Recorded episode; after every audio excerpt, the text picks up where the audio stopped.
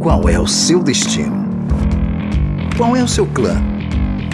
Começa agora o Clandestino, o seu podcast cristão de ideias itinerantes. Somos um clã clandestino que ele já nos mostrou. Eu sou Danilo Ferreira e eu beiro nomofobia. Nomofobia. Ah, vamos saber o que é nomofobia aí mais pra frente. Ah, Ele tem medo de anões. É, acho que é isso. Ah, não, não, não, é. homofobia. Fala galera, aqui é Túlio Ramos na área e houve um tempo em que o homem enfrentou o universo sozinho e sem amigos. Mas esse tempo acabou. e aí, galera, eu sou Aisna Maltês, ET, minha casa. Não acredito, eu não acredito, velho. Fizemos. Quinta série, velho. Porque o quinta série sabe o que é isso, né? Que, que a gente falou agora. Dá certo, sabe? Jamais. Achei, achei que foi com vergonha, dá vontade de ir embora. Mas então, espero que você tenha entendido alguma coisa, alguma das dicas que a gente deu aqui. Se não entendeu, hoje vamos falar sobre, sobre personalidade, consciência, mas o mais importante, inteligência artificial. Ou E, e antes de cair para esse assunto, né? Por que falar sobre inteligência artificial? Que tá todo mundo falando sobre isso. Ponto. o ponto inicial. E a gente vai trazer aqui e tentar discutir aqui sobre. porque você é tão franco e sincero. Pois é. E a gente vai tentar aqui aprofundar e abordar quais os aspectos que isso influenciam a nossa vida no contexto geral ou no contexto específico do caso aqui tratado do nosso assunto cotidiano, que é teologia.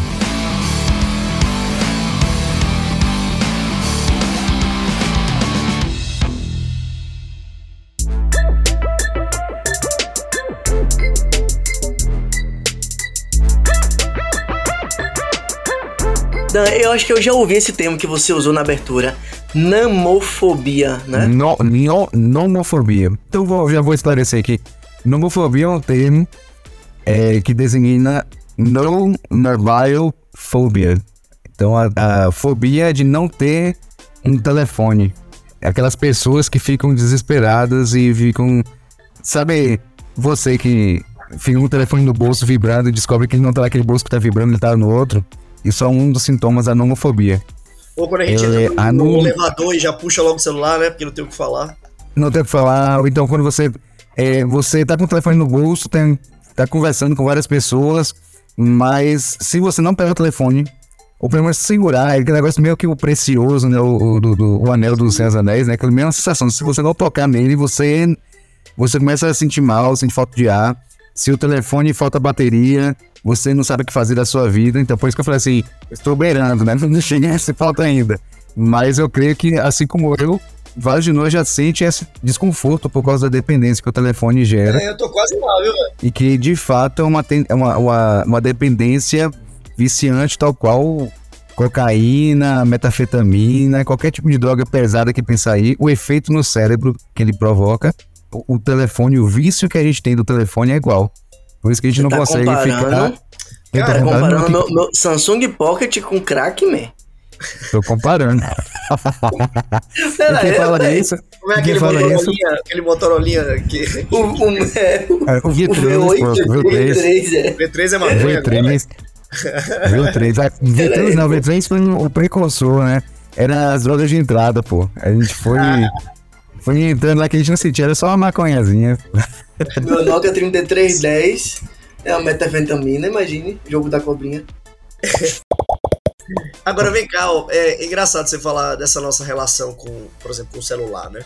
É, tem uma série de críticas que, é- que são feitas acerca disso, de, de é, resultados e consequências desse uso, é, que o tempo dirá ainda, né? Porque nós ainda, querendo ou não, é até estranho pensar assim, mas nós somos os pioneiros, não é, do uso, né, do, do, do smartphone, do uso da, da internet nas nossas mãos, dessa conexão. A geração intermediária, né? É, é tipo assim, é meio louco pensar isso, porque é uma parada que tá tão dentro da nossa realidade, é, que tipo assim, e- e nós somos os primeiros, somos os pioneiros, né? Tipo assim, a gente vai, quando a gente tiver velho, a gente vai contar pra galera mais nova como era, quando começou, como era a vida sem isso. A vida sem. Na minha época era tudo mato, é. É, exato. Sacou? É, tipo, a gente vai contar a época que o celular não tinha internet, pô. Que o celular só servia pra ligar, né? Só servia pra mandar mensagem. É, agora assim, eu, eu fico muito chateado com É, essa, esse- essa geração mais passada, né? O X. Aham. Eles, o X, na verdade.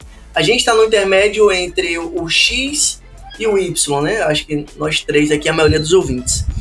É, mas eu fico muito retado com, com o povo demonizando as tecnologias.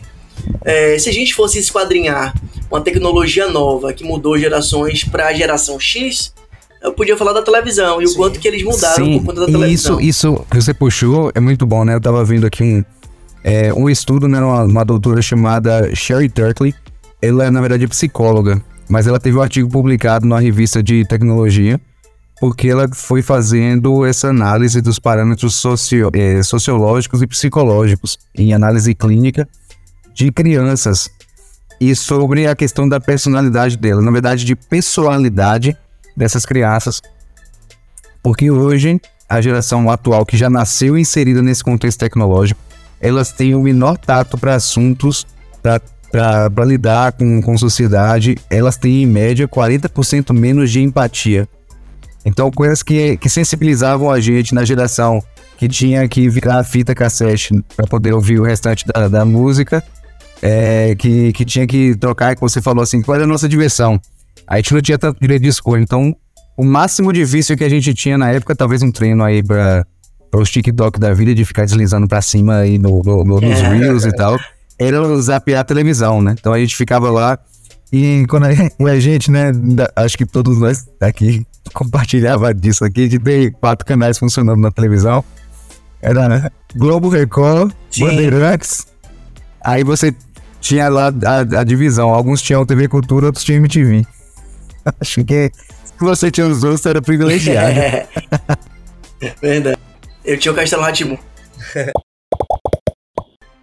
Então, tipo assim, aí, pois é, a gente vive uma nova realidade e aí isso vai. É interessante pra caramba, porque vai correlacionando uma questão do avanço quase que exponencial da tecnologia e como isso vai é, sendo relacionado às, às nossas relações. É, esses dias eu vi uma expressão engra- engraçada que há alguns anos atrás a gente dizia que o dicionário era o pai dos burros, né? E hoje a gente diz que o Google é o pai dos burros, né? Então, as nossas discussões Caraca. elas não se estendem mais. Se eu disser, não, pô, o cara nasceu em 65, você não, nasceu em 67. Acaba a discussão em um minuto, pô. Escreve o nome do cara no Google, aparece, nasceu em 67. Acabou a discussão, pô. Então, tipo, é, mudou tudo, mudou a relação, mudou a. Sabe? É, é totalmente diferente agora sobre essa lógica. Eu quero fazer um desafio aqui, velho. É, para vocês dois, eu quero que o, o nosso ouvinte aqui tente também propor isso. Eu quero que Túlio e Danilo me façam uma pergunta cuja resposta eu, a gente não Cara. encontre no Google. Não, não, não tem, pô. Vocês têm 30 segundos. Ah, não, tem, tem, tem, tem, tipo, quando Tem. foi, em que ano eu falei minha primeira palavra? Isso não é tão É, Google. coisas extremamente pessoais, não é só. Exatamente, velho. A tecnologia, ela não consegue olha- roubar mas a nossa que- personalidade. Sim, eu, eu, Ela é mas olha que é bizarro. esse, É um bom insight esse mesmo. De que se Sim. a fonte da inteligência global É. tem acesso a tudo que é comum, mas não tem acesso ao que é particular, então o que é particular passa a ser muito valioso. E é por isso que. Eu não vou entrar nessa seara aqui, daquele, daquele filme lá, Isso. Dilema das Redes, mas é por isso que as nossas questões pessoais são tão preciosas, né? Porque é, vale, vale grana agora, né? Vale grana? A informação é sobre isso, por isso que a gente tem Gratuitos. serviços é, do, das redes sociais gratuitos, porque o comércio deles é informação que a gente dá voluntariamente. Você sabe quem eu namoro, onde eu frequento, a- as roupas que eu visto, o tipo de vida, de lifestyle que eu Sim. tenho, e a gente distribui gratuitamente e eles Calma, vendem. calma aí, calma aí. Isso, a gente e- namora? propaganda. Você namora? Olha, tudo bem como é que é?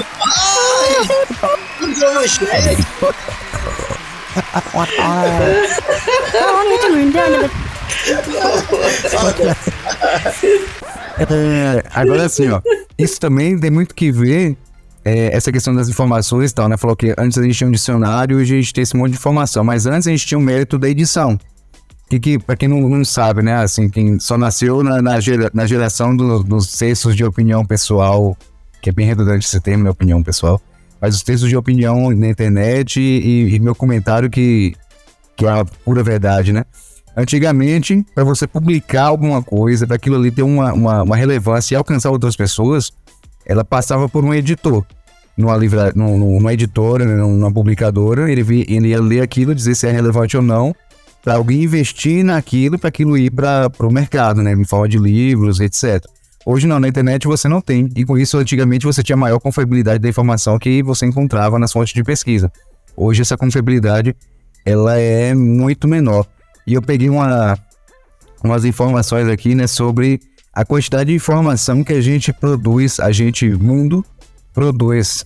É, eu vi que no ano passado nós produzimos 60 zettabytes de informação. Para quem não sabe o que é um zettabyte, um zettabyte equivale a um bilhão de terabytes.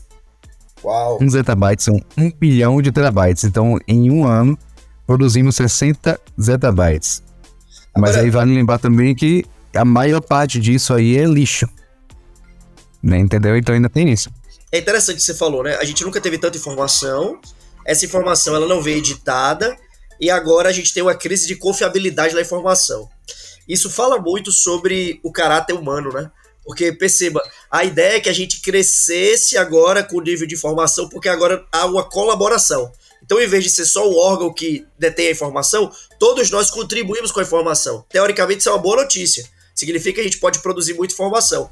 Só que aí entra no jogo os nossos problemas de caráter e de índole, que fazem com que agora esse excesso de informação a gente não tenha confiabilidade. Porque a gente não confia necessariamente na fonte da informação. Tá ligado? Tipo uma crise, né? E aí, e daí vem minha pergunta, velho. Vocês acham que é, essa geração ela tem a informação democratizada ou a internet só fez dar voz aos idiotas? É. Faz a maior parte do, do tempo, eu acho que sim.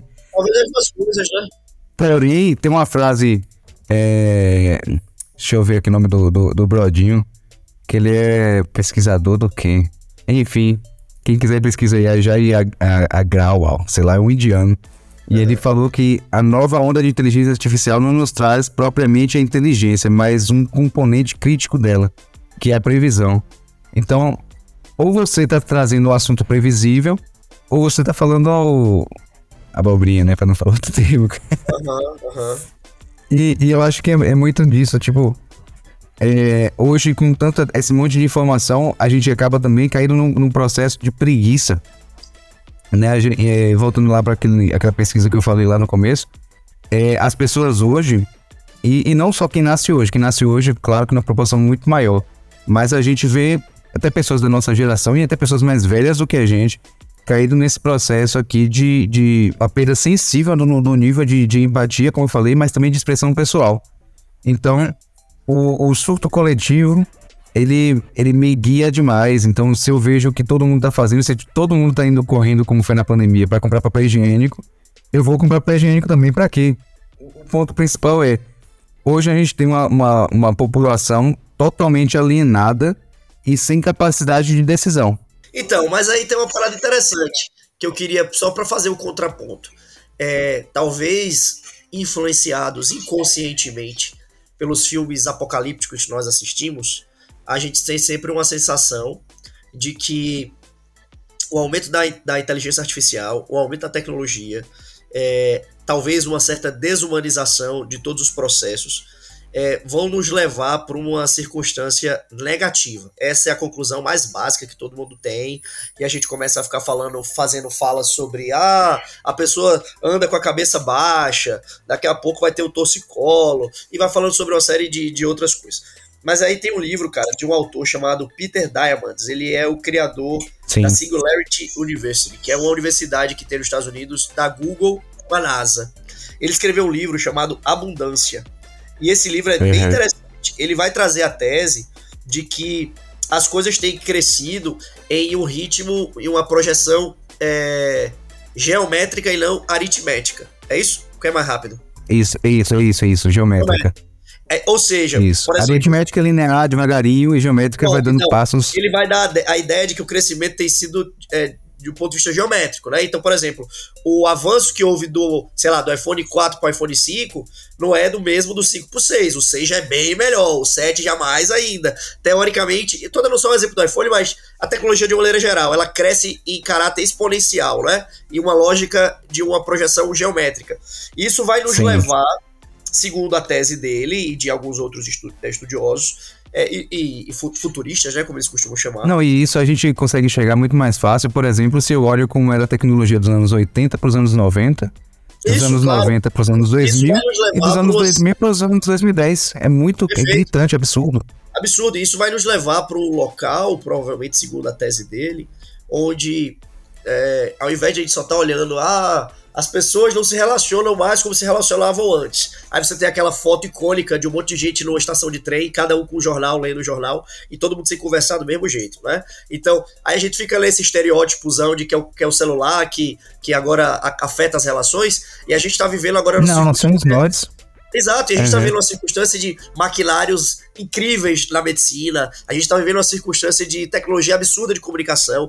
É, no final das contas, a tese dele, e eu particularmente é, para mim faz muito sentido, a gente vive uma era de abundância e não uma era de escassez. Vivemos uma era de abundância. Claro. Nunca se teve tanta tecnologia para produção de alimentos, nunca se teve tanta tecnologia para auxílio da, da agricultura, é, do, auxílio médico e o que quer que seja, né? Então é um outro olhar sobre o lance aí da, da tecnologia. Né? Eu ainda digo mais uma coisa: tem um, um jornalista que é o David Brooks, ele escreve uma coluna para o The New York Times. É, ele fala uma coisa que, assim como essa linha aqui do Túlio, e que o Dan também compactua que, olha, a gente não pode demonizar a coisa que nos beneficia tanto. É, eu sempre ouvi as críticas de que é, a tecnologia, a informação, a, a, alta acessibilidade, a facilidade faz com que a gente tenha um conhecimento mais raso. No entanto, esse tipo de, de, de possibilidade ela me permite focar em outras coisas. Por exemplo, eu não tenho necessidade nenhuma de, de saber é, como trocar, sei lá, como trocar a resistência do chuveiro. Mas se eu olhar um vídeo no YouTube 5 minutos, eu posso aprender ir lá e trocar. Então, essa tecnologia, ela me permite, ela me dá liberdade. E 5 minutos esquecer também. É, verdade. De saber menos, isso, exatamente. Eu posso saber menos e focar em saber mais o que eu quero. Então, é, desse, dessa forma também, é, a, não é sobre. A, a, a inteligência hoje não é necessariamente sobre quem possui informação é quem sabe onde Sim, achar. mas isso aí, é, essa abundância de, de informação, a gente tem também um outro problema que para mim, é, sim, é o problema, né? Não cabeça baixa, olhando para a tela do telefone, que a, as telas também vão ter é, esse problema. Inclusive, se você está ouvindo aqui esse episódio agora, tem um episódio denominado Telas. A gente fala um pouquinho também sobre isso e outras coisas mais. É, fala também é, sobre a sobrecarga de informação que a gente recebe o tempo todo. Então a gente já acorda olhando o telefone, informação, informação, Sim. assiste televisão, informação, vai pro trabalho, informação, é, alguns trabalham no computador, informação, informação, informação, chega em casa, liga a televisão de novo para ver o jornal, informação, informação, pega o telefone, informação. Então essa sobrecarga de informação, ela tem levado, ela não pode levar, ela já tem levado várias pessoas é, a ter muitos problemas, além de problemas cardíacos, circulatórios e, e, e outras decorrentes do, é, do funcionamento normal do corpo, ainda, né, é, e relacionados ao estresse. Então, o primeiro ponto seria assim, botar assim, o estresse e as, as consequências do estresse para o nosso corpo ainda leva a, a possibilidade da pessoa desenvolver demências, é, desenvolver Parkinson e Alzheimer. É, e além disso, aí sim, as partes complicadas, né, do, disso, dessa, da gente ter tanta facilidade de tecnologia assim, a inteligência artificial. É, eu hoje estava tentando me comunicar com a Siri com a mesma fluência que uhum. eu me comunico com a Alexa. O algoritmo muito da Amazon é muito melhor para reconhecimento de voz. Muito melhor do que, a da, do que qualquer outra. De, e de desenvolvimento de resposta, as respostas prontas, porque ela já tem já essa, esse viés já moldado mais para a língua é, portuguesa. Né? Porque assim, a Siri ela responde muito bem em inglês. Isso. Em inglês eu vejo que ela responde inglês. muito melhor inglês. do que em português, tem as Sim. limitações. Agora você falando de, de interação, é, é, assim, é absurdo, Sim. né? Porque eu lembro quando saiu a Siri pela primeira vez, que alguém chegou perto de mim, a pessoa chegou assim com o telefone e disse: Olha o que, meu, olha o, que meu telefone tem. Aí segurou o botãozinho lá E na época era só inglês, né? Aí você ficava, Hey Siri, Hey Siri, tell me a joke. Aí, a pessoa, aí ela ia lá e contava uma piada assim, bem bosta, assim, tipo, com aquela voz assim, super robótica. Ainda é um Sim. pouco, mas já tá. Se você comparar a voz da, da assim, procura no YouTube aí, é Siri 2011, Siri hoje. Você vê a diferença. É, houve uma evolução que a gente não sente porque a gente tá inserido aqui nesse. É, nesse meio, é. Inserido. Agora, se você olha é, a, a, a capacidade de formular respostas e o que aconteceu de 2021 para hoje absurdo. é absurdo, né? Que, é, que foi a criação, por exemplo, do, do chat GTP, que, tá, que a gente falou no começo, né? Que tá gerando esse, esse burburinho todo. Inclusive, parte da formatação da, da, da nossa conversa foi gerada pelo chat GTP. É, o texto do resumo do nosso post e do, aqui no Instagram e do nosso site, gerado pelo chat GTP, e a nossa imagem da arte da capa também foi gerada por inteligência artificial, que foi o Midjourney. Então, pra você ver assim, tipo, e como é que eles respondem a isso é, é absurdo e, e perigoso também.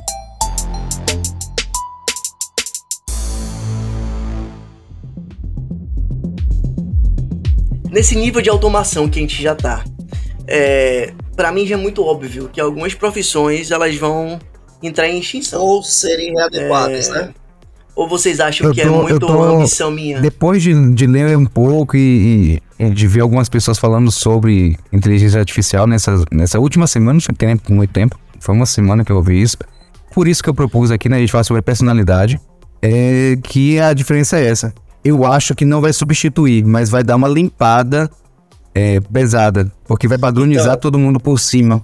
Na profissão de vocês, o que que impactaria, por exemplo? Antes de entrar na minha profissão, vou começar pelo meu hobby. E como que isso tem repercutido quem atua profissionalmente na, na área de, de, de ilustração, de arte, de desenho. Sim. Principalmente com o Midjourney, que gera imagens absurdas. E aí você sabendo escrever e usar os prompts lá adequadamente, você consegue o resultado que quer. E é claro que é, eu já tô fazendo um bocado aqui. E aí, como eu não tô pagando, já tô na minha sete, no meu sétimo e meio aqui agora. Pra ficar treinada. Como é que você funciona, vai... Dan? Você, você, como é que funciona a diretriz para que ele você só gere descreve, a por exemplo, que você quer? Quanto mais descritivo você for, ele vai especificar mais aquilo que você quer. Por exemplo. Ou seja, às vezes é bom não ser tão descritivo assim, né? É, assim. Qual é, qual é o grande perigo, qual é o grande problema disso? É, nessa área do, do, do Midjourney, por exemplo é que ela tem que aprender aquela arte de algum lugar. Não é, não é simplesmente o conhecimento, a, a fala e tal. Então ela começa a estudar vários artistas. Se eu coloco lá, é, sei lá, eu boto o nome do. Eu boto é, um, um campo florido com o estilo do Picasso. Ela vai gerar uma arte que, se uma pessoa leiga mas que já ouviu alguma coisa do Picasso, ele olha e fala assim, é Picasso. Talvez um especialista olhe e fale assim, não, isso não é o Picasso porque nunca pintou isso, mas é uma pessoa que está imitando o estilo do Picasso, porque é muito real e tal. É, você pega lá... Só um adendo é. aqui, antes de você continuar falando sobre ilustração. E isso também vai impactando, é, fazendo até um, um, uma interseção da área de Eisner, você vai, você vai influenciar em toda a lógica do direito agora, porque de propriedade privada, de propriedade, de, desculpa, direito autoral, privada não, direito autoral, é intelectual. Porque intelectual. perceba, os traços são todos do Picasso, mas não foi Picasso. Exatamente, essa é a discussão que está sendo é. gerada. Mas é, mas é aí que eu vejo a, a, a, solução para essa problemática. Porque e, e abrindo aqui, quem quiser tentar agora a, a, sua sorte pode, pode tentar, mas vai durar pouco tempo. O que eu vejo acontecendo? Tem vários sites de, é, de artista freelancer, por exemplo, tem o próprio freelancer e tal, é, o, o, o Fivers e etc. É, que você pede, você pode colocar lá, bota um portfólio seu e você oferece lá um, um, um serviço para criação de uma imagem, por exemplo, de vídeo, de áudio, edição de áudio, e hoje você tem inteligência artificial que edita áudio, inteligência artificial que constrói roteiro, constrói texto, que produz imagem. Então você, para tudo isso é do freelancer. Então o que, que tem muita gente fazendo? A pessoa que não sabe fazer, desenhar um, um bonequinho de palito. Eu. Ela bota lá e faz árvores de arte e tal. O que, que ela pega? A pessoa não sabe, não, sabe usar o Midjourney e tal.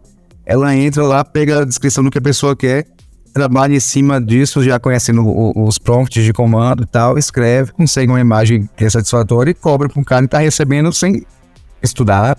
Você está vendo aí nas plataformas tipo Udemy e etc. aí de, de aulas online, pessoas produzindo conteúdos completos sobre temas que elas não fazem a mínima ideia de onde vem para onde vai, todo produzido pelo chat GTP, e tá ganhando Sim. dinheiro em cima disso. E aí entra aí, quem é, ela não é detentora daquele conhecimento, não produziu nada daquilo, não tem aquela.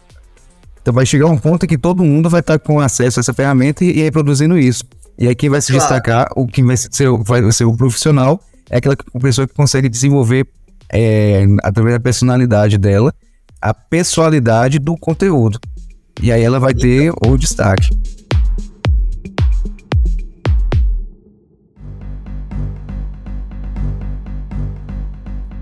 Então, qual é, qual é a minha tese aqui em cima de, de, dessas questões que a gente levantou aqui a princípio?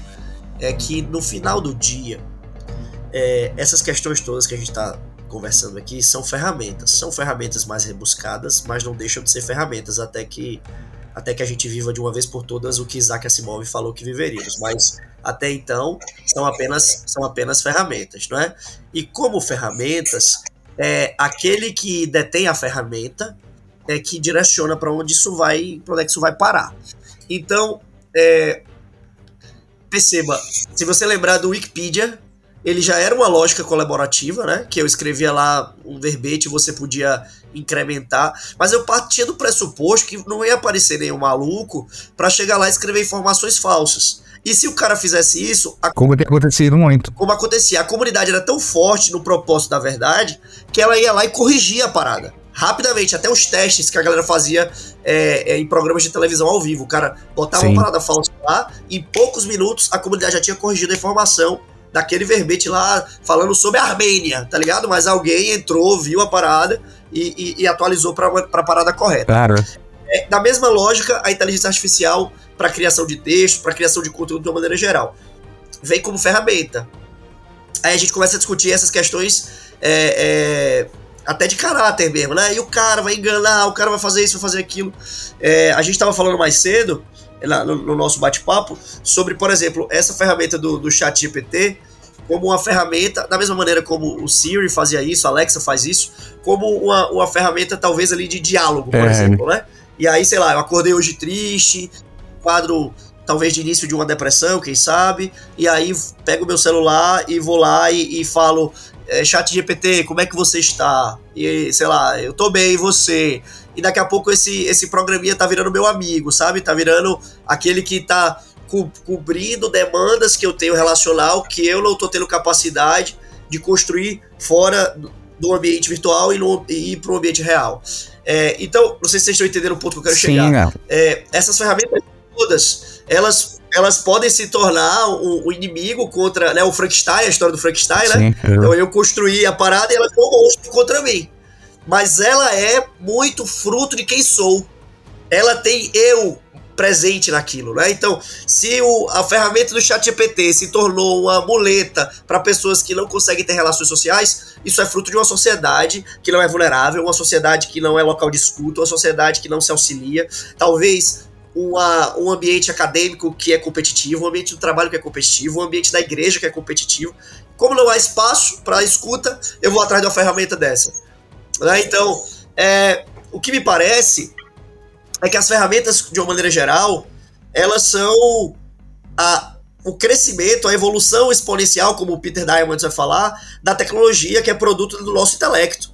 Agora, ela vai se mostrando resultado de falhas de caráter dessa sociedade deturpada que, que a gente vive, sabe? É como quando alguém diz assim: ah, o estádio de futebol é violento.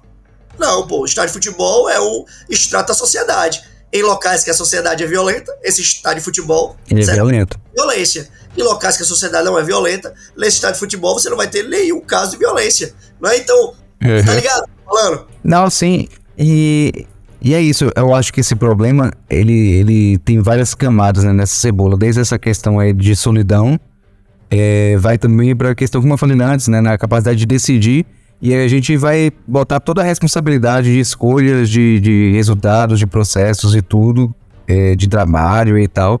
A gente vai jogar tudo para as inteligências artificiais decidirem por nós, porque assim é, eu fico numa zona segura, e aí volta para aquela questão da padronização, e aí eu acabo perdendo a personalidade e a minha consciência individual de decisão.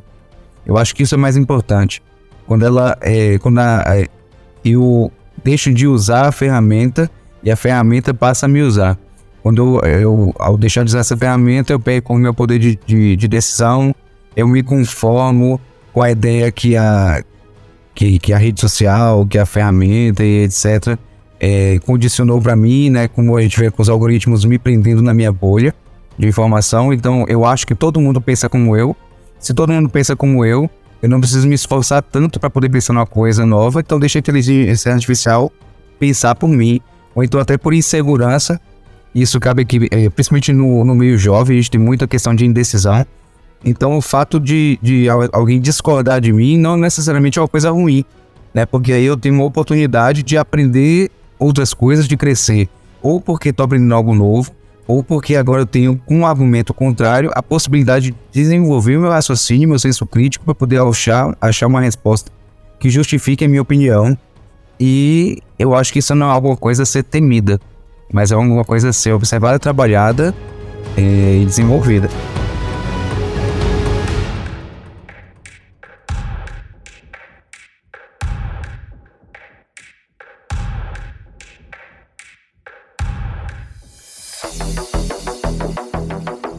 Temo muito pela é, pelas questões pelas questões psicológicas que isso pode trazer pra gente. É, as, as inteligências artificiais elas tendem a ser perfeitas e se a gente lembrar que a gente mais curtia, por exemplo, eu vou, vou trazer para o mercado fonográfico. O que eu mais curtia nas músicas é, era justamente as imperfeições dos, dos álbuns ao vivo. É o que mais odiava. Sabe? Era lá é, o Queen.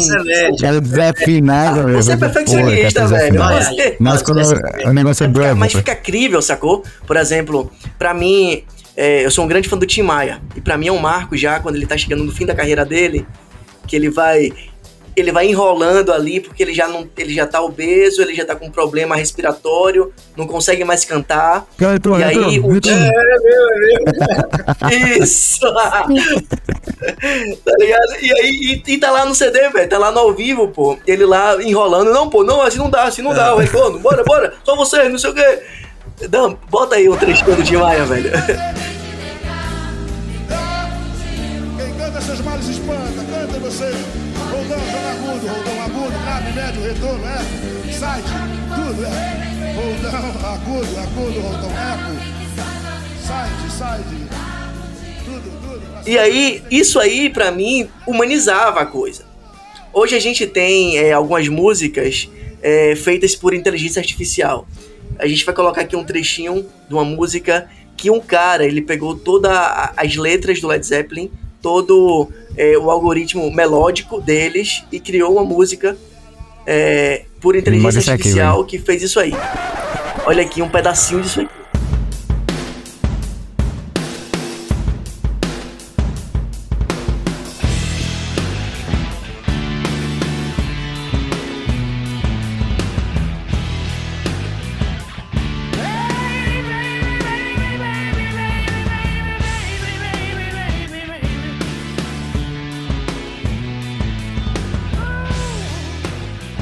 E aí eu volto para a questão da, da propriedade intelectual, que é que, muito, que é minha cara, né, nisso. Beleza, foi o Led Zeppelin? Não, não foi ele que compôs, mas foi alguém inspirado nele. E na arte, quando o Dan falava é, do Mid Journey, que ele colocou lá as referências é, para fazer a arte da capa desse álbum, vai lá, olha a arte da capa no nosso, no nosso Instagram, tá lá, o arroba podcast clandestino. Olha aquela capa. Dan, fala as inspirações como você instruiu o algoritmo. Eu não vou falar nem que ela é 100%, porque teve uma editadinha que eu, que eu tive que fazer aqui. É, ter aqui pro, pro título, né, por parte do texto e para o enquadramento ali, né, para as bordas e tal. Mas eu simplesmente peguei palavra-chave que a gente é, separou aqui do texto. É, chat GTP, inteligência artificial, criatividade, criação de conteúdo. E aí você pode começar a escrever, eu não lembro exatamente o que foi, que eu pus, mas bota, você coloca alguma coisa tipo. É, capa, arte para capa de um podcast fala, é, é, cristão tratando do tema de personalidade e consciência, discutindo aspectos da inteligência artificial aí vírgula chat GTP, inteligência é, artificial, criatividade, criação de conteúdo, geração de ideias é, e pronto. Se você quiser algum estilo específico, você pode colocar título daquele estilo, é, cartoon, quadrinho, é, street art, que quer dizer, ou então até o nome do, do, do autor no estilo tal, né? Agora tem que ser tudo em inglês, né? Infelizmente ele, ela ainda não traduz. É tudo assim com perfeição. Certo, mas. Aí, aí um crítico poderia dizer, mas é, ele colocou lá os artistas, as referências dele, e isso foi um, um, um plágio. Mas eu te perguntaria, não é exatamente isso que talvez um ilustrador, um artista plástico faria, só que ele, de modo muito mais lento, por cinco anos de uma graduação, ele foi vendo e lendo as referências dos grandes eruditos e clássicos e depois ele compõe o dele. Eu, eu não vejo. É, eu vejo desse tipo. É, o pior de tudo é que eu posso pegar é, três artistas diferentes e pedir para ele misturar o estilo desses três e dar resultados fantásticos. E eu vi, inclusive, isso, Dan, é uma pessoa fazendo esta aplicação. Ele pegou uma obra, acho que uma das obras de arte mais famosas do mundo, que é o Grito, ah, é. É, do Mante. Ele descreveu a obra, e a partir da descrição dessa obra, o algoritmo, a inteligência artificial, gerou uma música para ser o som ambiente é, da exposição. Olha, olha a música aqui e vê se você não tem essa ambientação da descrição do quadro, o grito, que é aquele quadro de desespero, de angústia, Olha, olha esse pedacinho de música. É preciso desse algoritmo aí.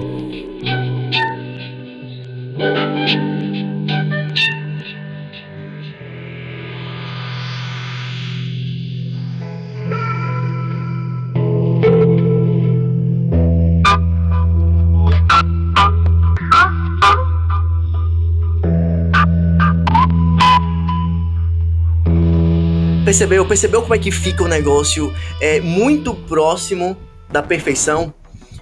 E aí que eu trago pra, pra, pra gente, pra gente como, como ser social. A gente acaba tendo crises é, de inovação, porque a gente perde a nossa capacidade de inovar, porque a gente franqueou tudo para inteligência artificial, ou franqueou o máximo, quem usa muito isso. E a gente perde principalmente por desaprender a lidar com sofrimentos e frustrações a vida começa a ficar muito automatizada, muito fácil, muito simples. E outro aspecto que inclusive abala a nossa fé é que nós nos tornamos seres impacientes e imediatistas. E além disso também, como eu falei lá no começo, a perda da linguagem corporal. Eu estou trancado e acostumado a uma tela, ao meu ambiente particular aqui, então eu não tenho. E hoje, como eu falei, né, crianças, 40% das crianças elas têm um nível de empatia muito baixo e elas não têm linguagem corporal, elas perderam expressões pessoais. Então, é, até para se desculpar, né? Tipo, é, é, muito mais fácil, ela vai conseguir fazer isso online muito fácil. Ah, desculpa aí pelo, pela corrida ali, pronto, acabou. Agora você fazer isso pessoalmente com outra pessoa na sua frente é diferente. E é por isso que é, é necessário essa desconexão e esse controle, né? Como o Tobi falou, assim, temos a ferramenta. A gente não vai trabalhar o tempo todo é, 100%, né? E trazendo uma última referência aqui, que é um livro. Eu vou. Eu tô procurando ele aqui é, para passar para vocês. Ele só tem em inglês. É um livro do, do Paul Robertson. Ele. Eu acho que ele é pastor, uma coisa assim, de alguma igreja, não sei qual é. Que é lá na Toronto Youth for Christ, na, em, no Canadá. O nome do livro é traduzido são 60 maneiras é, de ter um relacionamento saudável com a sua tela.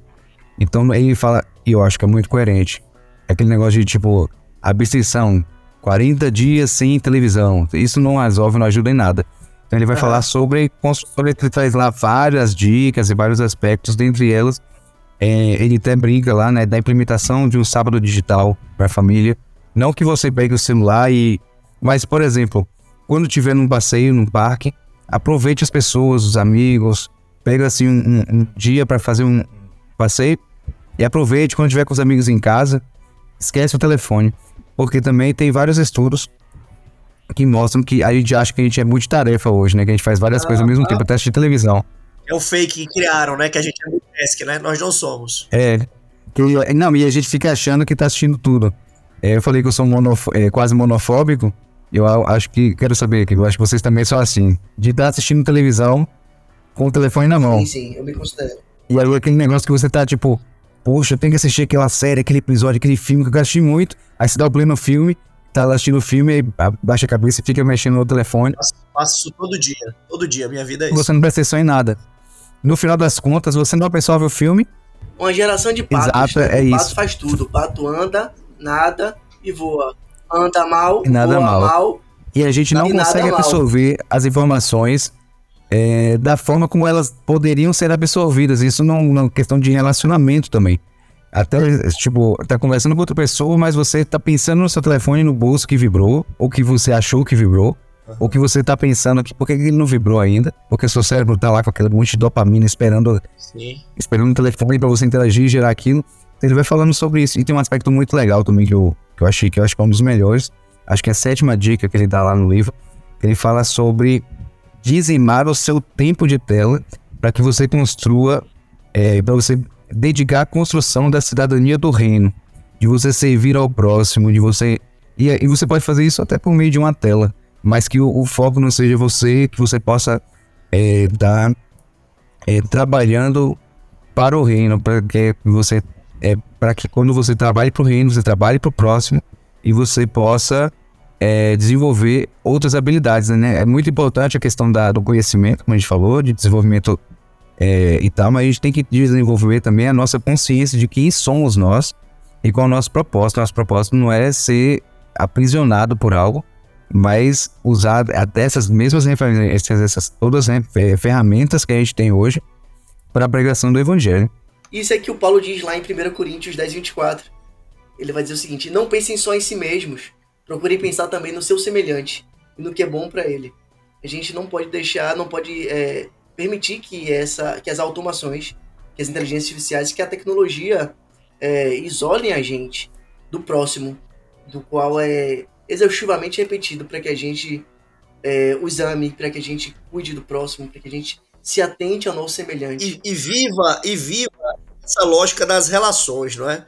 Porque uma parada que, que, que tem me, me vindo aqui de, de insight de algumas coisas que vocês estão falando é diz respeito ao seguinte: nós cremos, a cristandade crê que nós não somos seres mundanos esperando viver uma experiência celestial.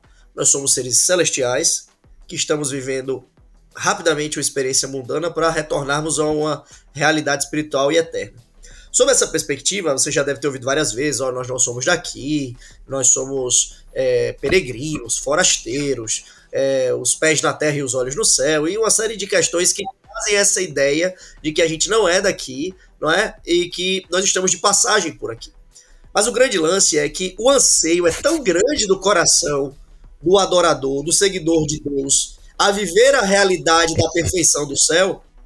Então o que acontece? Há uma lógica pra gente tão forte de tentarmos viver essa realidade do céu, que aí o ser humano está, desde que o mundo é mundo, desde que o homem existe, a gente vai encontrar isso no tempo bíblico e vai encontrar isso posteriormente, nessa tentativa de criar um céu aqui.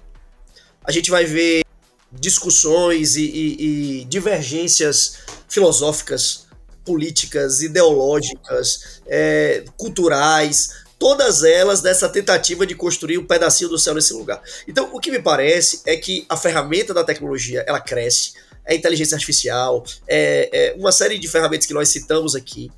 E o ser humano está tão desesperado por viver esse, esse, lance do céu, que mesmo que ele não saiba que ele está querendo viver o lance do céu, mas ele está, que ele fica tentando construir esse pequeno céu aqui. Ah, eu tenho um problema de me relacionar com as pessoas? Beleza, já criei uma ferramenta aqui, um aplicativo que resolve isso. Eu tenho um problema de arrumar uma namorada? Pronto, criou um aplicativo que faz isso. Sabe, eu, eu tô nessa loucura de, de usar realidade aumentada para ter relação sexual, tá ligado? Porque eu não, eu não, não consigo ter proximidade com a minha mulher para viver uma realidade dessa com ela. E eu vou vivendo essas paradas fakes nesse, nesse, nesse mundo deteriorado e apequenado aqui e que, e que aponta para uma realidade maravilhosa que é do céu, mas que a galera não tá sacando. Velho, eu falei há pouco, inclusive a minha primeira frase quando a gente começou o podcast foi a ideia de que houve um tempo que o homem enfrentou o universo sozinho e sem amigos. Isso é só um pedaço de um trecho que o Isaac Asimov fala no livro Eu Robô. Ele diz o seguinte: agora, eles, os homens, têm criaturas para ajudá-lo. criaturas mais fortes que ele próprio, mais fiéis, úteis e totalmente devotadas a ele. A humanidade não está mais sozinha. Então, esse livro foi escrito em 1950. O que, é que Isaac Asimov está dizendo aqui, velho? Ele está dizendo assim: tá todo mundo se sentindo sozinho, né? Não, fiquem tranquilos, a gente vai construir um robô que vai preencher esse vazio do nosso coração. No final das suprir contas. as suas necessidades. Exato, no final das contas, os caras só não sacaram a parada. A resposta para todas as perguntas ela já existe: é Cristo. Ele está disposto a preencher o vazio do nosso coração, trazer propósito, trazer sentido, viver uma lógica do reino. E o reino é maior do que o reino virtual, o reino celestial é maior do que esse reino. Então, no final das contas, é, a minha visão é, disso que a gente está discutindo é, é o seguinte, velho. Nós estamos rumo ao lar, mas no trajeto apareceu um atalho. Se atalho fosse caminho, não chamava atalho, chamava caminho. E aí a gente pegou esse atalho essa tentativa de viver esse reino maravilhoso que eu almejo por aqui. Aí eu não sei se quem tá nos ouvindo vai ficar chateado com o que eu vou dizer, mas eu tenho uma má notícia para te dizer. Olha, esses atalhos não vão te levar ao seu lar. Eles não vão te levar para a resposta que você tanto almeja. Eles não vão te trazer plenitude. O único lar, o único caminho que leva à plenitude é, a, é a, o caminho do reino. É a lógica do Cristo crucificado. Se você ainda não sacou isso, se você talvez ainda embebido por uma série de preconcepções é, contrárias à religião, uma série de coisas que tem te afastado do âmago da parada, velho, eu te convido a reconsiderar, a talvez ir buscar primeiro a fonte. Vá direto na Bíblia, pare de ouvir o que alguém te fala da Bíblia, leia você a Bíblia, tá ligado? É, isso é, é tente ter essa relação com o que é metafísico, com o que é transcendente, para você perceber de que o preenchimento do, vazio que há em você, que há em mim, que há em todos, só acontecerá nessa lógica que é vertical. Não adianta a gente continuar nessa horizontalidade para achar as respostas. As respostas estão numa lógica de verticalidade. E a gente precisa sacar isso. O Davi ele já falava disso também, é, sobre esse vazio, né? O Davi no Salmo 30, 37 ele diz o seguinte: Façam do Senhor sua grande alegria e ele vai dar a vocês os desejos do seu coração. É exatamente a peça que faltava no quebra-cabeça que a gente está procurando desesperadamente preencher com todas as formas. É, não vai estar tá na inteligência artificial, não vai estar tá na sua Alexa, não vai estar tá, é, na palma da sua mão no seu celular. Ele está tão próximo quanto o seu celular está de você mas está ao alcance de um pensamento, de um clamor, de uma oração. É Cristo. É isso. E por incrível que pareça, é, os, esses cientistas que estudam todas essas coisas e perceberam esses problemas que a gente trouxe aqui, soluções também, eles trazem mais algumas soluções. É, eles restringem a quatro, mas eu acho que a gente pode expandir para oito. Eles falam que é, é necessário que a gente busque fazer mais atividade física, que a gente tenha um bom sono, sono de qualidade, repouso, que a gente se hidrate, bastante água, que a gente desenvolva atividades ao ar livre, respirando ar fresco, que a gente é, nos alimentemos, que nós nos alimentemos de alimentos saudáveis.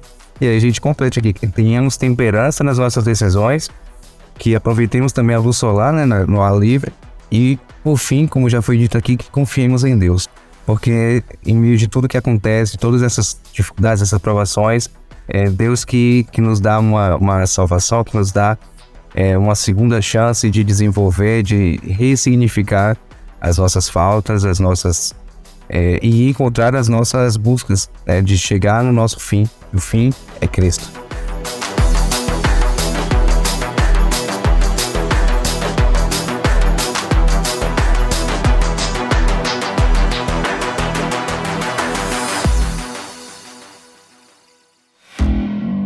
É isso aí, galera.